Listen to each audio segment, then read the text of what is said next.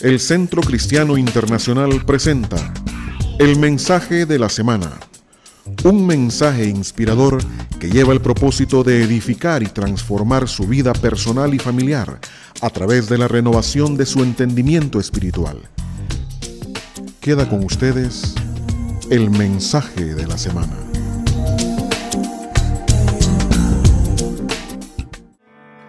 Ahora nuestra declaración de fe y luego entramos en el mensaje con buena voz y buena conciencia. Por favor, digamos todos, creemos en la Biblia como la inspirada e infalible palabra de Dios.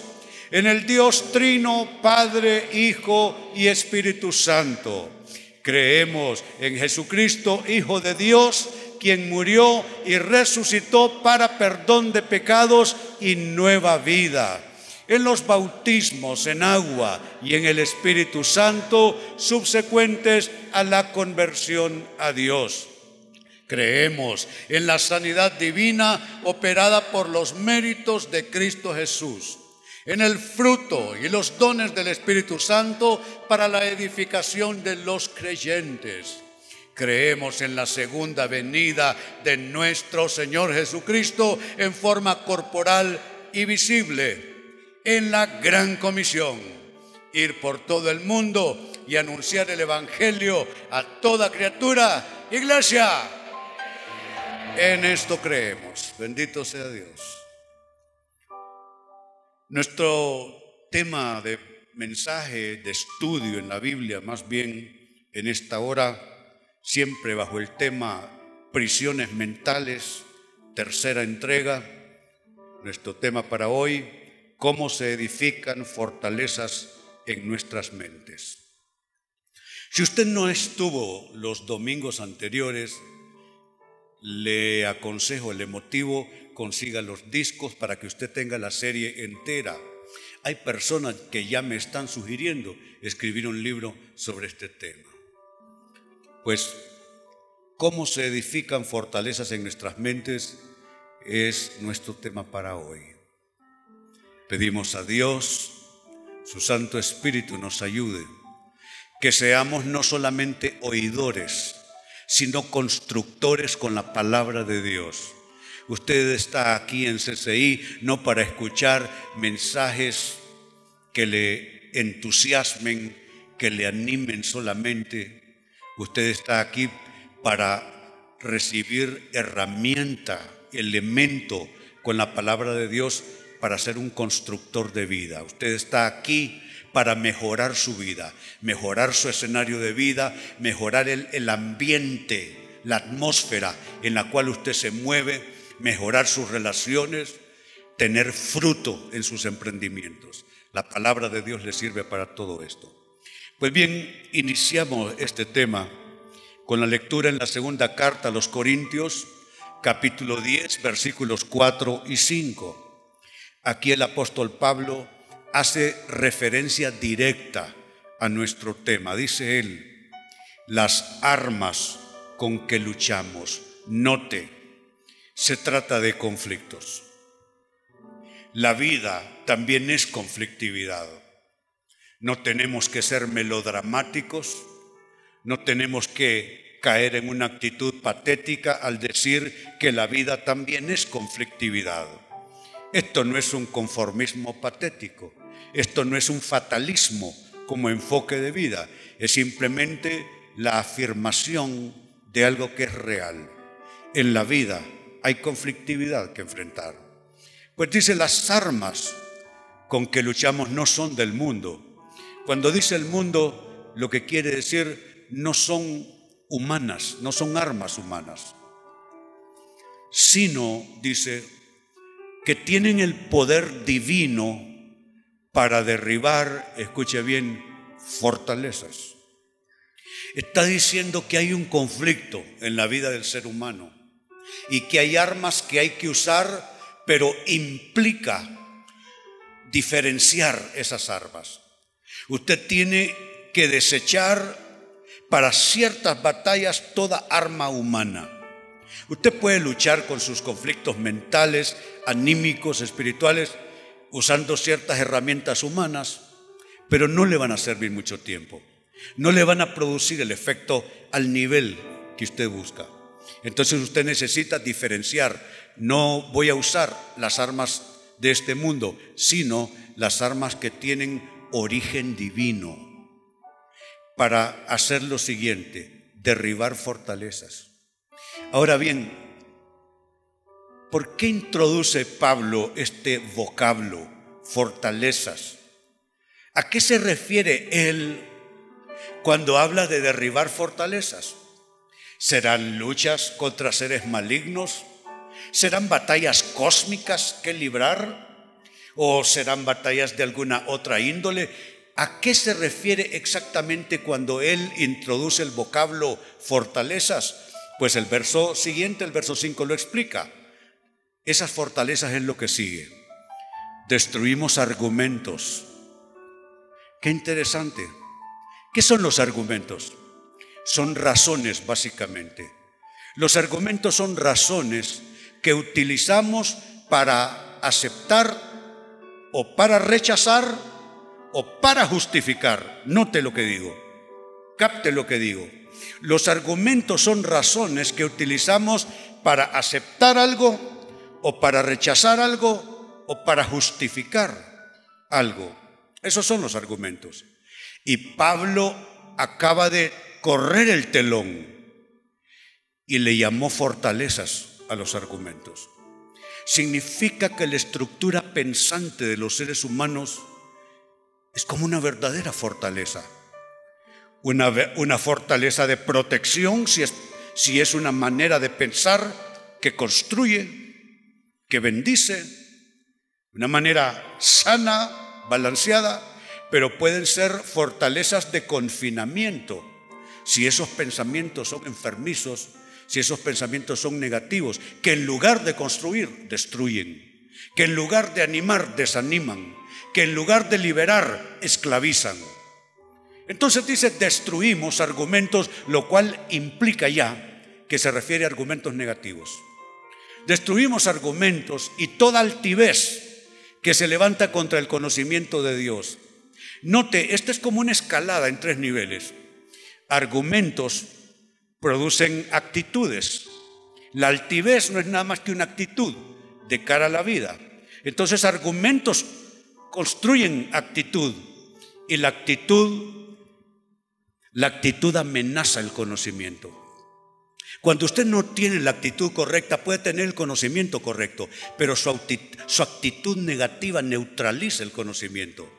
Eso es lo que me encuentro yo como consejero pastoral de cuatro décadas con aquellas personas que conocen la Biblia, incluso la saben repetir poderosos versículos, pero como su actitud es negativa, como su actitud es débil, es fluctuante, entonces ese conocimiento que tienen esta persona no le sirve, porque la actitud que viene de un mal argumento amenaza el conocimiento de Dios.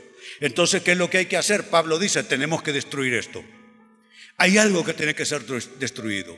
Estos argumentos que generan una actitud de altivez, de rebeldía y que se levanta contra el conocimiento de Dios. Por eso termina él diciendo, y llevamos cautivo todo pensamiento, porque de eso estamos hablando, de fortalezas mentales. Son maneras de pensar. Dice que eso tiene que ser llevado cautivo para que se someta a la obediencia de Cristo Jesús. Amados, pocas veces hemos visto un texto con tanta claridad y que no requieren mayores explicaciones que nos indica cómo somos lo que pensamos. Algunos de nosotros fuimos construyendo una estructura mental desde la infancia negativa que nos ligó a la enfermedad, a la derrota, asómbrese, a la pobreza. La pobreza comienza con una estructura mental debilitada. Antes de las personas ser materialmente pobres, antes que las sociedades sean materialmente carenciadas, lo que hay es una mentalidad de pobreza Esa es mi cruzada en este país. Cambiarle la mentalidad al hondureño, sacarlo de aquellos escombros mentales en los que vive y de paso entonces transformar su actitud, darle conocimiento de la palabra de Dios y las personas comienzan a prosperar y a progresar. Pues es un texto interesante que nos muestra la verdad acerca de lo que Pablo llamó fortalezas en los pensamientos. Entonces resumo este texto en la siguiente manera. Pensamientos, ideas, razones, argumentos son elementos que construyen silenciosamente fortalezas de confinamiento y de aflicción. Usted, cuando se ve atrapado, cuando se ve esclavizado, comienza a suceder primero en sus pensamientos. Mi matrimonio no sirve. Este hombre no me quiere. Mis hijos no me comprenden. En este trabajo estoy perdiendo el tiempo. No sé para qué estudié esta profesión. No sirvo para nada. Soy un fracaso. De este nivel jamás pasaré más allá. Son fortalezas mentales que se construyeron a base de ideas, pensamientos, etcétera, que crearon una fortaleza de confinamiento en la persona. Sabe, yo tuve que liberar mi mente para poder tener un cuerpo sano, tuve que liberar mi mente primero porque mi mente fue la primera que quedó subyugada en las enfermedades neurológicas que sufría, enfermedades psiquiátricas que sufría, pero lo primero que quedó atrapado fue mi mente. Y mi cuerpo no podía recibir sanidad, porque mi mente estaba esclavizada. Mi mente comenzó a liberarse y las enfermedades comenzaron a abandonar mi cuerpo. Yo estoy aquí para decirle, Estoy aquí para testificarle a viva voz como un milagro viviente de que una vez que se destruyen fortalezas de opresión en los pensamientos, la persona comienza a ser sanada y la persona comienza a prosperar y a progresar en la vida. Ahora bien, dicho esto de manera introductoria, lo que cabe es hacernos esta pregunta. ¿Cómo? ¿Cómo se edifican fortalezas en nuestras mentes exactamente cómo es que eso se va construyendo. Puede pasar eso no solamente en la primera construcción, que es cuando la persona es, es, es niña, en su infancia. Hay adultos que están en proceso de construir fortalezas mentales, están procesando mal lo que les sucede. Están leyendo mal, interpretando negativamente los hechos que rodean sus vidas. Entonces esto es importante no solo para pensar cuando éramos niños, las cosas que se nos metieron en la cabeza y que nos quedaron gobernando de en adelante. No, hablemos de ahora. ¿Qué es lo que piensa usted ahora? ¿Cuál es la manera usual en que usted piensa, en que usted interpreta, en que usted está dilucidando asuntos, tomando decisiones todos los días? Esta es una pregunta actual, no para ser vista en retrospectiva. ¿Cómo se edifican fortalezas en nuestras mentes? Vamos a tomar un caso de estudio en la Biblia, de un hombre que no solamente fracasó estrepitosamente, teniendo una plataforma maravillosa, pero terminó suicidándose. Entonces es un caso muy interesante en la Biblia. Lean conmigo primer libro de Samuel, capítulo 18, versículos 6 al 13. Dice así. Ahora bien, cuando el ejército regresó después de haber matado a David al filisteo, de todos los pueblos de Israel salían mujeres a recibir al rey Saúl. Noten que se está recibiendo a Saúl, no a David. David mató al gigante, pero realmente la gente sale como normalmente uno espera o esperaría. Salen a recibir a su rey. Y al son de liras y panderetas cantaban y bailaban y exclamaban con gran regocijo, Saúl destruyó a un ejército, pero David aniquiló a diez. Disgustado por lo que decían, Saúl se enfureció y protestó. A David le dan crédito por diez ejércitos, pero a mí por uno solo. Lo único que falta es que le den el reino. Y a partir de esa ocasión, Saúl empezó a mirar a David con recelo.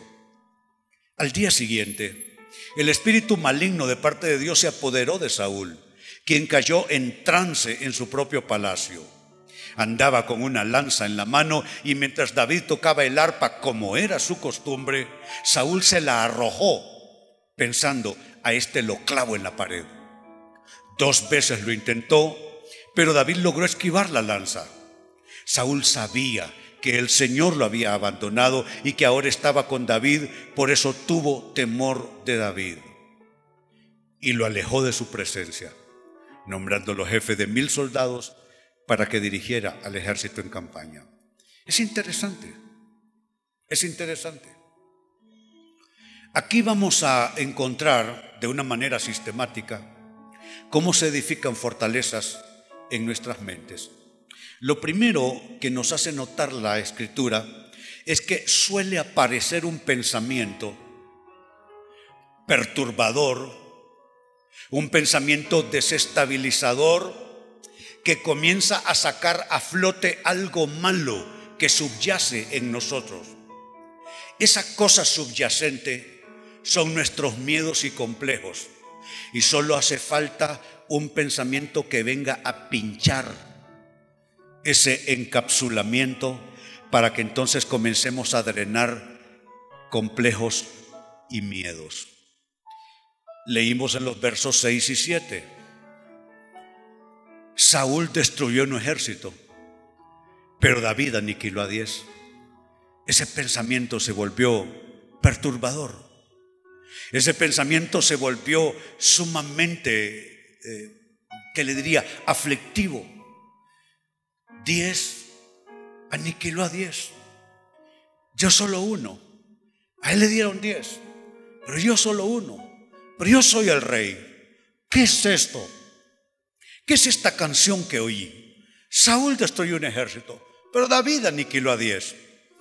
Cuando aparece este pensamiento, neutraliza todo lo demás y lo induce a usted a una mala lectura.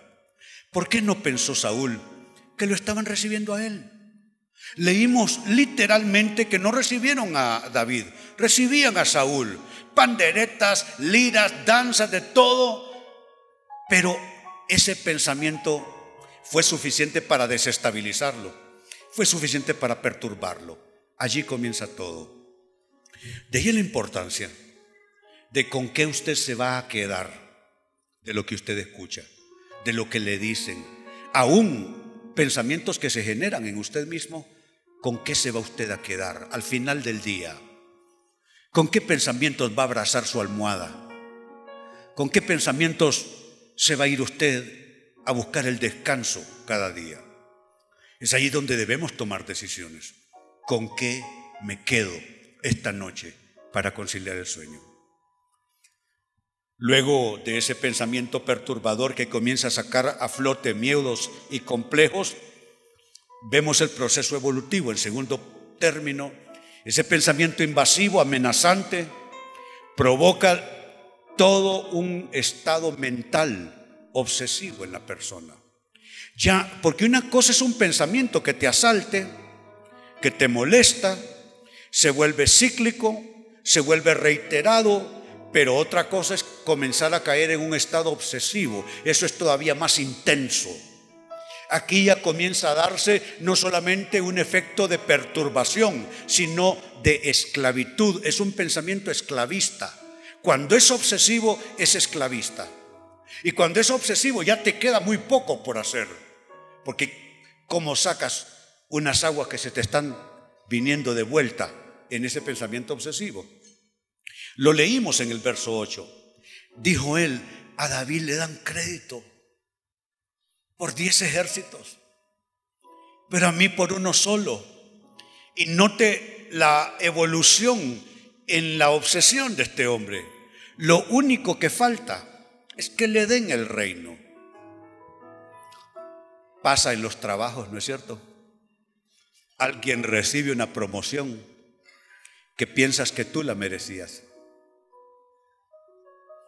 Pasa allá donde vives también, ¿no es cierto?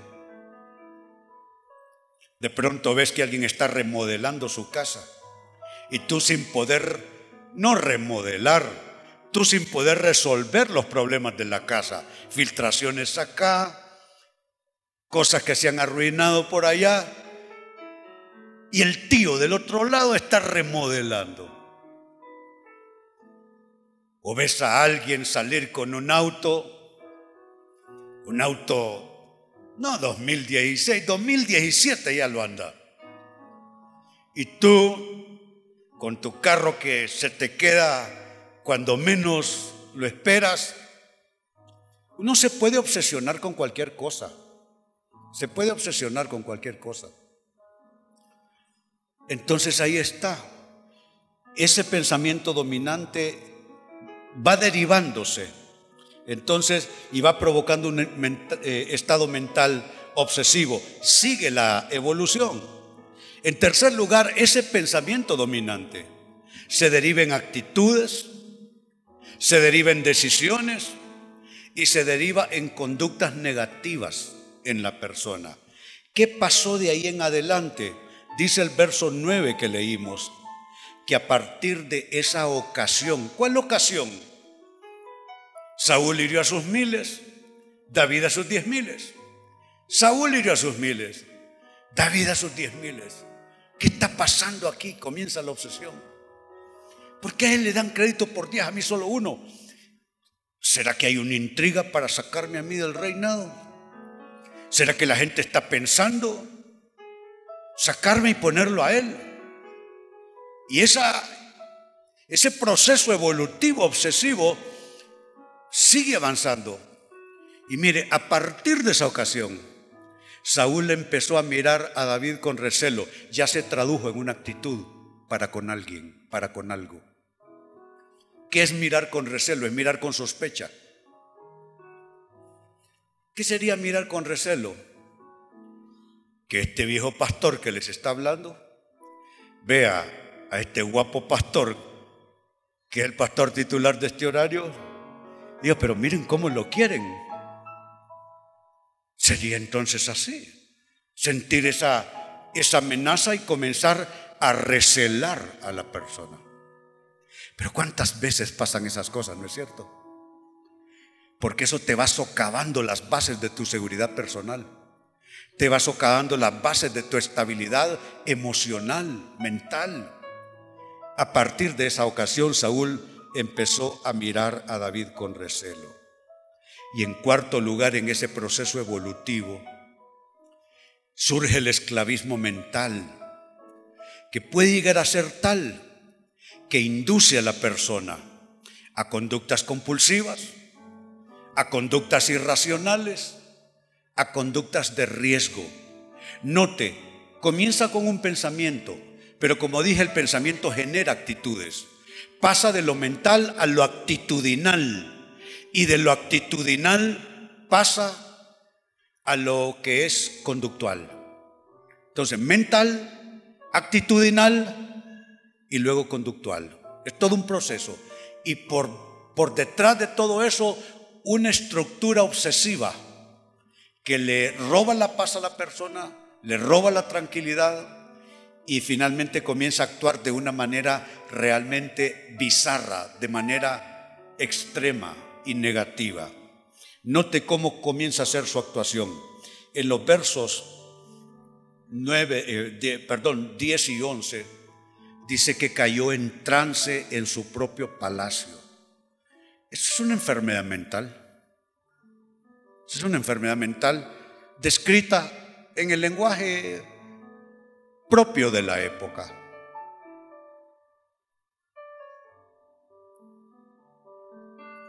Cayó en trance en su propio palacio, andando con una lanza en la mano. Y note lo que terminó sucediendo en el verso 11. Saúl se la arrojó no una vez, dos veces. ¿Cuántas personas en su entorno de vida familiar comienzan a volcar las cosas por el suelo, a dar el portazo, a tirar objetos, a amenazar. ¿Qué es eso? Es algo conductual, hay algo que está pasando en el fondo. Es algo más que solo impaciencia, es algo más que solo frustración. Es un proceso mental que está totalmente alterado, que le lleva a, adoptar actitudes alteradas también y que finalmente le lleva a conductas de riesgo. Esta es una conducta de riesgo. Intentar lastimar a una persona, producto de ese estado mental, agónico en cierto sentido, está viviendo este hombre. Entonces, hagamos el resumen a esta parte. ¿Cómo se edifican fortalezas en nuestras mentes? Uno, les expliqué, todo comienza con un pensamiento perturbador, desestabilizador, que saca a flote sus miedos y complejos. Cuidado con lo que usted se queda en su mente. ¿eh? Cada noche hago un ejercicio, una cierta profilaxis mental, anímica, espiritual. Deseche lo malo, deseche lo que no le construye, deseche lo que le genera miedos, complejos, deséchelo, deséchelo. Usted no puede ir acumulando eso, porque después va a ser difícil tratar de desarmar una cosa que creció mucho en volumen y en riesgosidad. Luego, ¿qué es lo que aparece? Este pensamiento invasivo y amenazante provoca todo un, un estado mental obsesivo. Saúl comenzó a obsesionarse con lo que había pasado. Era una cosa nada, realmente es una cosa minúscula, que a un chico que ni a soldado llega, le comiencen a cantar una cancioncita. Eso no es nada, hombre. Eso no es nada. Pero cuando la persona está mentalmente alterándose, le basta una cosa minúscula para construir especulación de ahí en adelante. Y comenzó obsesivamente a construir especulaciones, conjeturas nada más que para él eran ciertísimas. Luego, en tercer lugar, en este proceso, cómo se construyen fortalezas mentales, el pensamiento dominante, el pensamiento invasivo, se deriva en actitudes, en decisiones, en conductas negativas. Y para ver el cuadro completo, el esclavismo mental puede llegar a ser tal que induce al individuo a conductas compulsivas, irracionales y de riesgo. Es un proceso mental opresivo, es una prisión mental, es una fortaleza mental. Pablo dijo, derribamos fortalezas. Destruimos argumentos negativos, argumentos esclavizantes, traemos todo pensamiento a la obediencia de Cristo Jesús. ¿Quién está pensando más en usted? Usted, en su forma más primitiva todavía, aunque se dice ser creyente, o ya la mente de Cristo se intercambia y se intercala con su mente y sus pensamientos? Ya nota usted que le aparecen versículos en su mente. Y antes de pensar una tontería como antes, ahora la tontería es sustituida con un pensamiento bíblico. ¿Quién está pensando más en usted? Solo usted puede resolver este interrogante. Así es que creo que llegado a este punto necesitamos pasar entonces a la parte medular. ¿Cómo derribamos fortalezas mentales? ¿Cómo hacerlo? ¿Qué son los pasos si es que los hay? ¿Cuáles son las claves si es que existen estas? ¿Cuál es la fórmula para derribar procesos mentales esclavistas en nosotros? lo primero, y aquí lo primero sí es lo primero. Lo primero que hay que hacer es volvernos permeables a la palabra de Dios. ¿Qué significa eso? Permitir que la Biblia se adueñe de nuestro estado mental. Para permitir que la Biblia se adueñe de nuestro estado mental, habrá que leerla, ni qué remedio. No puede ser como nuestros dispositivos. Nuestra computadora que le ponemos un, chip o un programa, no, usted, la única manera de poner el programa de la Biblia en su mente es leyéndola. ¿Qué lee usted antes de dormir? ¿Qué lee usted cada mañana? A mí me llevan el periódico a la puerta de mi apartamento. No lo saco de la bolsa, sino hasta que vamos a desayunar. Porque los primeros pensamientos son los que se quedan dominando. No corro a escuchar polémicas de la televisión, programas periodísticos para meternos un montón de cosas en la cabeza, no. Todo eso lo dejo para después. Claro que tengo que enterarme de lo que pasa, pero eso no va primero. Sabe, hágase un favor, no se levante a correr a encender la tele. Es una muy mala costumbre. Claro que tiene que enterarse. Entérese, enciendas el, el radio cuando ya va para el trabajo. No corra a hacer eso. Incluso es adictivo. Levantarse solo para encender la tele. Hay gente que si no tienen el ruido del tele encendido, ya se sienten raros. ¿Sí? Y lo primero que hacen cuando llegan a la casa, ¡boom!, encender la tele. Y no van a ver nada, pero es que necesitan el ruido. Y se están cambiando y no es que estén viendo gran cosa, pero necesitan el ruido. Déjeme decirle algo, su mente no necesita ese ruido. Su mente necesita la palabra de Dios. Sabe, yo tengo un amigo, vive en los Estados Unidos hoy día. Él a su círculo de amistades nos manda un versículo todas las mañanas. A veces lo, eh, a medianoche cae mi móvil. Mi móvil nunca lo apago. Y por seguro, en la madrugada, a la hora que yo abra los ojos, ahí está. Emitiendo la luz con el texto. Y es lo primero que leo. La bendita palabra de Dios. Para que sea el factor invasivo. Porque infortunadamente, en cierto sentido, la mente es así es una esponja. El agua que llegó primero captura todos los espacios de la esponja.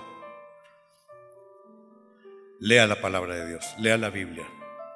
No para, no no sentirse mal. Lea la Biblia para instruir su mente. Procure usted abrirle la puerta a Dios primero. Ábrale la puerta a Dios primero en su mente. Lo demás deje lo que venga, pero ábrale la puerta de su mente a Dios primero. Y no tiene que leer usted un montón. Si lee bien, con lo poco que lee se le queda bastante.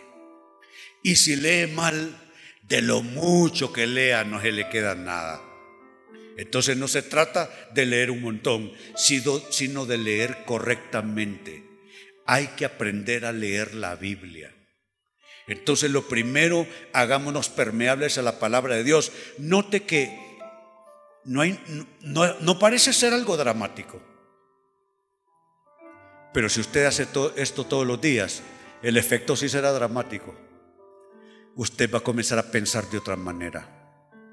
En lugar de angustiarse, va a tener fe. En lugar de afligirse, va a tener fortaleza espiritual. En lugar de abrumarse por los problemas, se va a dar respuestas. Sin usted saberlo, de repente va a venir a su mente palabra de Dios. Y de pronto usted, en lugar de decir, estamos muy mal a saber cómo vamos a resolver los problemas, usted va a decir, todo lo puedo en Cristo que me fortalece. Mi Dios pues suplirá todo lo que me falta conforme a sus riquezas en gloria en Cristo Jesús.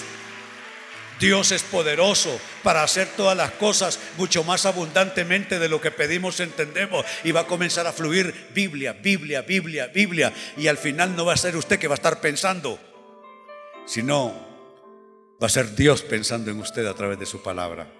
¿Cuántos entienden de qué estoy hablando?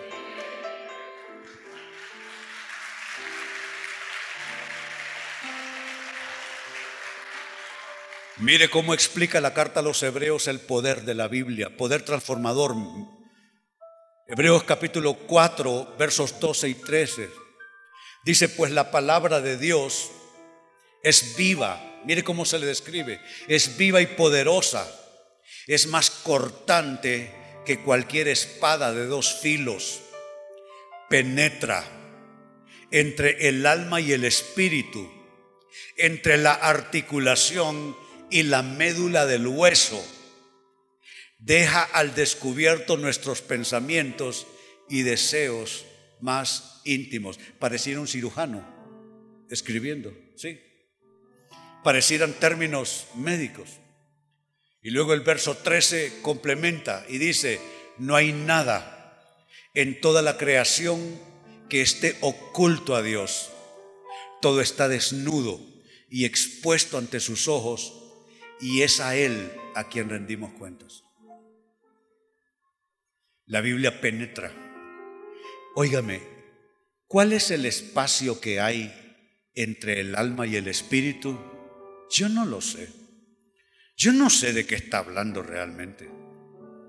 ¿Cuál puede ser, pongan el verso 12, cuál puede ser el espacio? Dice que la palabra de Dios corta más que una espada de dos filos, penetra entre, no dice en, penetra entre el alma y el espíritu. ¿Qué espacio es ese? Nosotros no lo sabemos. Es una operación encubierta a nuestros ojos. Es algo que va más allá de nuestra capacidad de raciocinio. ¿A qué espacio se refiere que la palabra de Dios puede entrar sin dañar el alma y el espíritu, cortar en medio?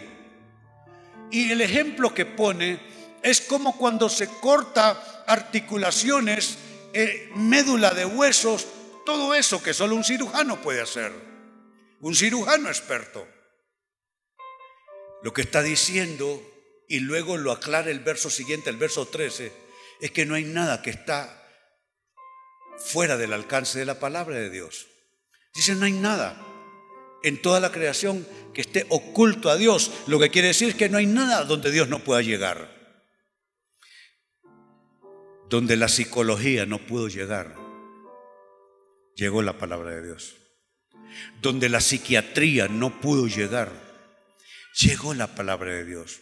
¿Cuántas personas vinieron a mi consultorio después de años de estar yendo al psiquiatra? Y lo, y lo que pasó fue más de lo mismo. Artificialmente la persona andando medicada como un autómata sin realmente resolver la raíz del problema, solo manteniendo a la persona aceptablemente activa en su situación de vida. Pero no queremos estar aceptablemente activos, queremos estar sanos y queremos estar libres. ¿Cuántos quieren estar sanos? ¿Cuántos quieren estar libres? Yo sí.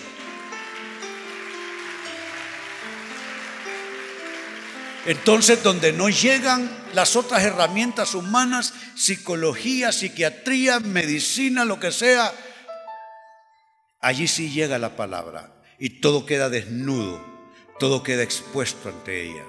Entonces vuelvo sobre mis palabras. Usted abre su Biblia en la mañana, usted lee un texto y algo más allá de lo que usted puede entender comienza a suceder. Él comienza a partir entre su espíritu y su alma y comienza a trabajar y usted comienza a ser liberado de pensamientos obsesivos, de pensamientos atemorizantes, de pensamientos esclavistas y entonces usted comienza a estar apto para esta vida. Entonces, lo primero les dije, hay que dejarnos permear por la palabra de Dios. Hagámonos permeables a la palabra de Dios. Lo segundo, debemos combatir los pensamientos obsesivos con pensamientos de fe, pero no se me vaya a perder en esto. Esto no es positive thinking, esto no es pensamiento positivo. El pensamiento positivo es una, es una corriente filosófica donde está todo lo que conocemos como autoayuda. Hay gente que lee libros de autoayuda. Yo leía, se puede decir que es el autor que abrió, que abrió la puerta para las escuelas de autoayuda. Norman Vincent Peale, un pastor y psicólogo norteamericano. Yo leí los libros del doctor Vincent Peale desde que yo era niño prácticamente. Papá compraba los libros del doctor Norman Vincent Peale, aunque papá no era cristiano. Y sus libros, los libros del doctor Vincent Peale, libros de orientación cristiana, por supuesto, pero con pensamiento positivo. A partir de eso se crea toda una corriente dentro de los ambientes cristianos. Y comienzan a fluir y a circular y a publicarse muchos libros que son libros de pensamiento positivo y libros de autoayuda. No es que le va a hacer mal, léalo, está bien, léalos. Pero esto no es pensamiento positivo. Esto es sustituir literalmente pensamientos obsesivos, negativos, destructivos, con pensamientos de fe. Es algo totalmente diferente. Pensamiento de fe. ¿Cómo, cómo lo explica la Biblia? Les presento uno de los textos favoritos de muchos cristianos. Jeremías 29:11. En una época de posguerra, habían sido invadidos por una potencia enemiga. Se habían hecho arrestos por todos lados. miles de personas fueron llevadas de manera forzada a Babilonia. La situación iba a durar 70 años. Gente perdió sus hogares, gente perdió sus trabajos. En un contexto bastante calamitoso, viene esta palabra por boca del profeta Jeremías. Porque yo sé muy bien los planes que tengo para ustedes. ¿Afirma quién? El Señor. Planes de bienestar y no de calamidad, a fin de darles un futuro y una esperanza. Si usted se atreve a pensar eso, a decirlo cada mañana, olvídelo. Olvídelo. Usted va a, hacer un proceso de sustitución de obsesiones con verdadera palabra de Dios. Verdadera palabra de Dios. ¿Sabe qué pongo yo que tengo en mi móvil todos los lunes? Puse en los calendarios de manera indefinida sin término final, todos los lunes, este pasaje. Mañana es lunes, muy bien. Génesis 15, 15. Esto lo leo todos los lunes. En cuanto a ti, morirás en paz y serás enterrado en buena vejez. Todos los lunes lo leo. El lunes es mi día de, de tranquilidad con Doña Aide. Salimos a pasear, a comer, a estar juntos, pero a la vez es el, es el inicio de la semana. Pensamientos preocupantes acá, compromisos, asuntos que resolver, problemas de toda índole, cargas, miedos, ¿por qué no?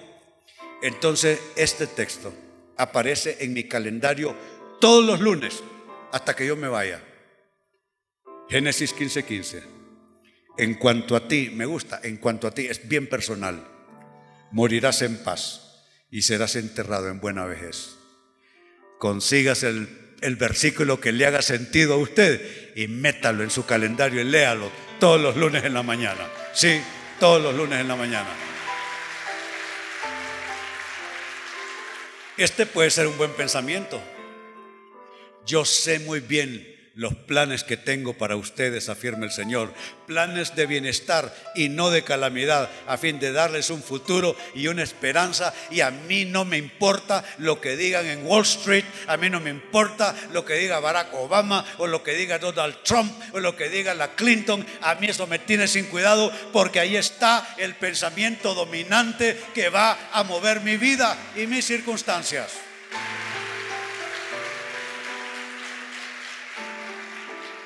Así es que les dije en segundo término, lo primero, hacernos permeables a la palabra de Dios y ahora combatir los pensamientos obsesivos con pensamientos de fe. Número tres, ¿qué más hacer para destruir fortalezas en nuestros pensamientos? Busquemos la paz, busquemos paz en la oración, no en la especulación mental.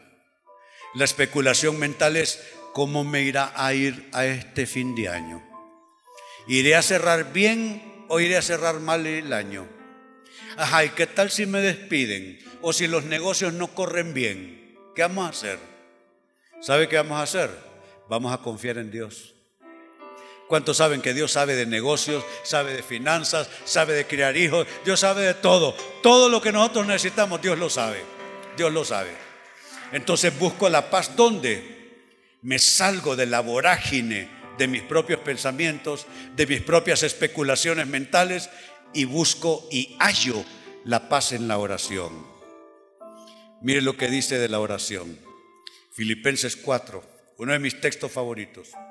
Filipenses 4, versos 6 y verso 7. Léanme la primera frase de tres palabras. Léanlo de nuevo. No se inquieten, hasta ahí, de que solo eso es un montón. No se inquieten. Y le añade, por nada. ¿Qué le inquieta a usted? Ahí está la instrucción del día. Esa es la asignación de Dios para usted. No se inquieten por nada. Ahora bien, ¿y cómo?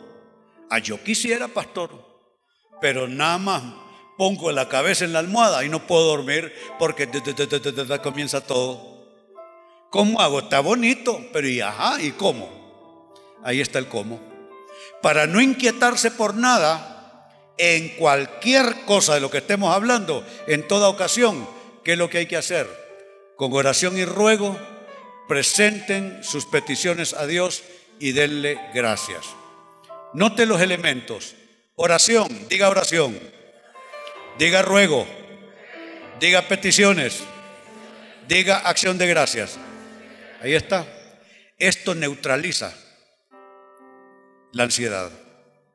Esto neutraliza la obsesión. Usted comienza en toda ocasión, familia, finanzas, trabajo, negocios, presente, futuro, salud, lo que sea. En toda ocasión, usted comienza a orar. A veces la oración debe ser tipo rogativa. Por eso dice la Biblia, hagan oraciones rogativas, peticiones por todos los hombres. Hay distintos tipos de oración, con distinto espíritu.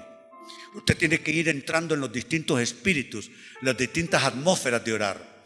Hay veces que solo será hablar con Dios, contarle, pero a veces tendrá que ser una rogativa, una cosa bien específica, quebrantamiento, de rodillas. A veces puede ser que requiere esa intensidad. A veces será Peticiones. Peticiones me suena algo sistemático.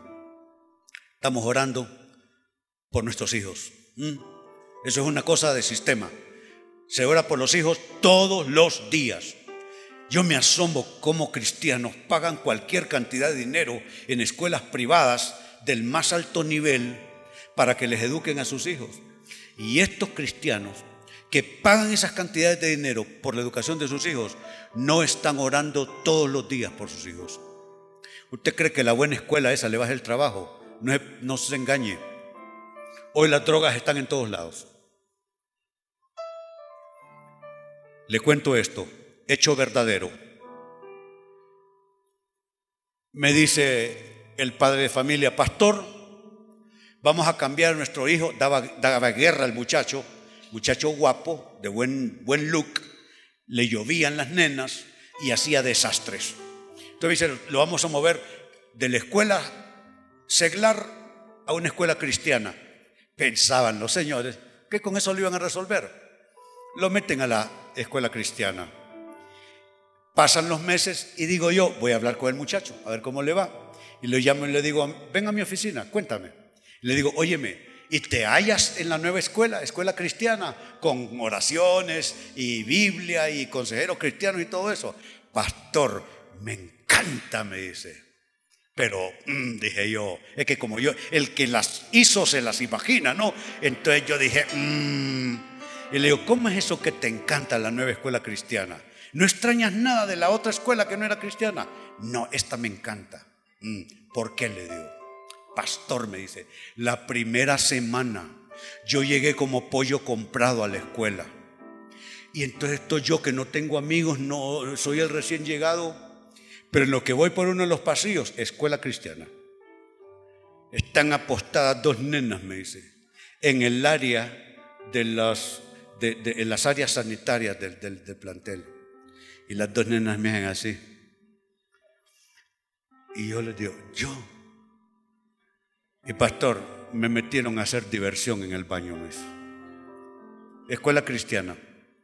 ¿Usted cree que la escuela cristiana le va a resolver? resuélvalo usted en oración.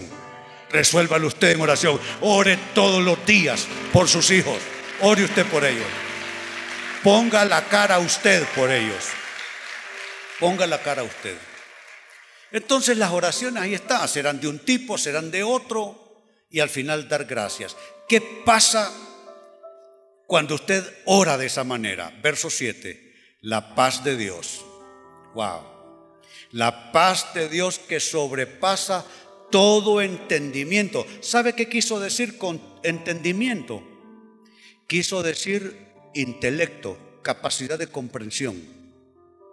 La paz de Dios sin que usted pueda comprenderlo, sin que usted pueda explicárselo, con los problemas quizás todavía sin resolver, con los problemas todavía a nivel de oración, sin todavía resolverse, la paz de Dios, superando todo entendimiento, toda capacidad intelectual, todo raciocinio, cuidará sus corazones y sus pensamientos en Cristo Jesús.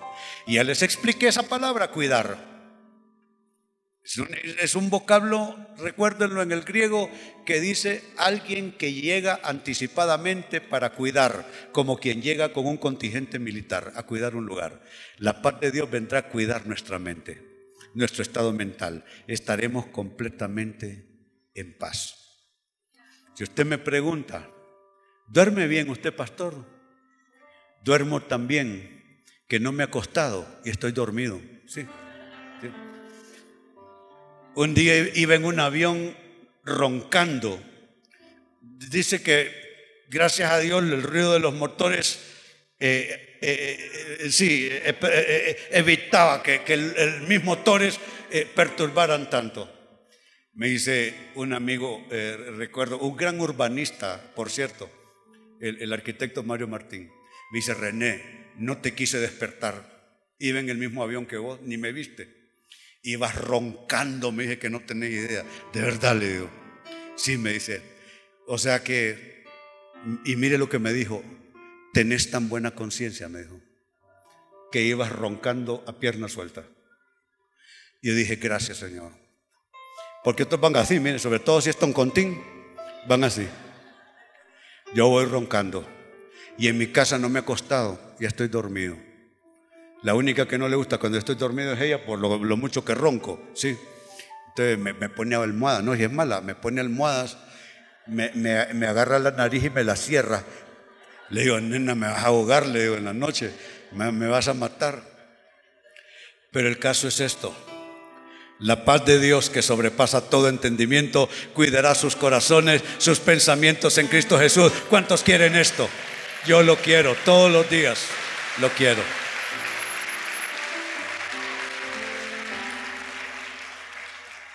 Y cierro con esto, número cuatro. ¿Cómo rompemos? ¿Cómo destruimos? estructuras mentales, fortalezas mentales. Al analizar nuestra vida, y siempre lo hacemos, al observar nuestras circunstancias, un consejo, no vayamos más allá de la Biblia. Cuando la Biblia diga algo, deseye todo lo demás. Deseye todo lo demás. Usted no debiera, yo, ninguna persona, ir más allá del escrito está de Dios. De hecho, esa es nuestra seguridad. Mantenernos en esos linderos, mantenernos en esos límites de la palabra de Dios. Nuestra última escritura, Primera los Corintios capítulo 4, verso 6, primera parte. Hermanos, dice Pablo, todo esto lo he aplicado a Apolos y a mí mismo para beneficio de ustedes, con el fin, noten, de que aprendan de nosotros aquello de no ir más allá de lo que está escrito. Wow.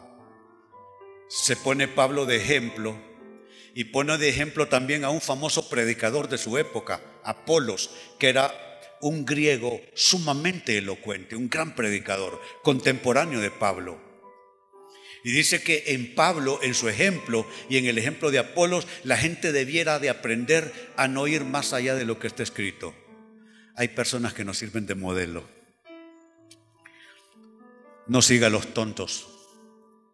Siga a la gente que le ofrece un buen modelo.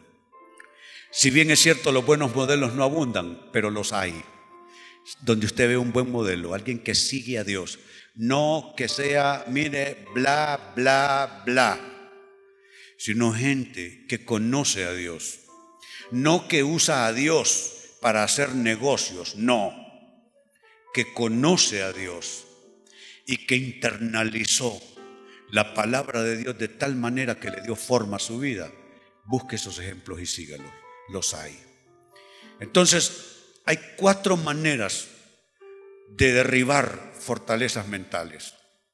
Lo primero, hacernos permeables a la palabra de Dios. Para eso tenemos que leerla todos los días. Dos, necesitamos combatir los pensamientos obsesivos, no con pensamientos positivos, sino pensamientos de fe que emerjan de la palabra de Dios. Tres, habrá que buscar la paz en la oración. La oración es una especie de respiradero espiritual. Usted se asfixia si no ora, va a terminar pensando cosas muy negativas, enfermizas, destructivas. Pero si usted se oxigena con la oración, usted vuelve a recuperarse. Y tres, al observar usted su vida y circunstancias, procure no ir nunca más allá de la palabra de Dios. Si la palabra de Dios le dice algo, no haga otra cosa, haga eso y solamente eso. Si la Biblia no le dice nada, entonces usted tiene opciones. Pero si la Biblia tiene algo que decir sobre esa situación, ni qué remedio, esa es la, esa es la instrucción de Dios para usted. Esa es la asignación. Muy bien, momento de total solemnidad. Porque llega el momento de activación de un milagro. No le sirve solo la explicación, no le sirve. Usted necesita una activación. ¿Le serviría a usted oír un mensaje que diga que Cristo sana al enfermo? Sí, pero hasta cierto punto. Usted diría, ay, el predicador a qué hora va a orar por los enfermos. Sí, porque si no, ¿y para qué me contaron? De que Cristo sana y no hacen llamado. ¿Sí? De igual manera, Dice Pablo, derribamos, fue la palabra que usó. Derribamos argumentos, altiveces y todo aquello que se opone al conocimiento de Dios. Es algo esencialmente mental. Quiero orar para que cosas sean derribadas, así como lo escucha. Algunos de ustedes tienen años en aflicción, con tendencias de pensar de cierta manera observar la vida de cierta manera. Eso debe ser roto. Y en esta serie de tres enseñanzas, las tres concluyen con una oración no genérica, como quien dice para todos y para el que quiera y para nadie. No, una oración específica porque quiero pedir milagros en la estructura mental que fortalezas sean derribadas. Y si usted necesita eso, venga ahora aquí, a este lugar. Quiero orar por usted.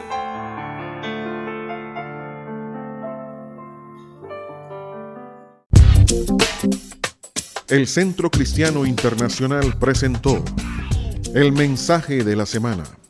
Le esperamos el próximo domingo a esta misma hora. Continúe con nosotros.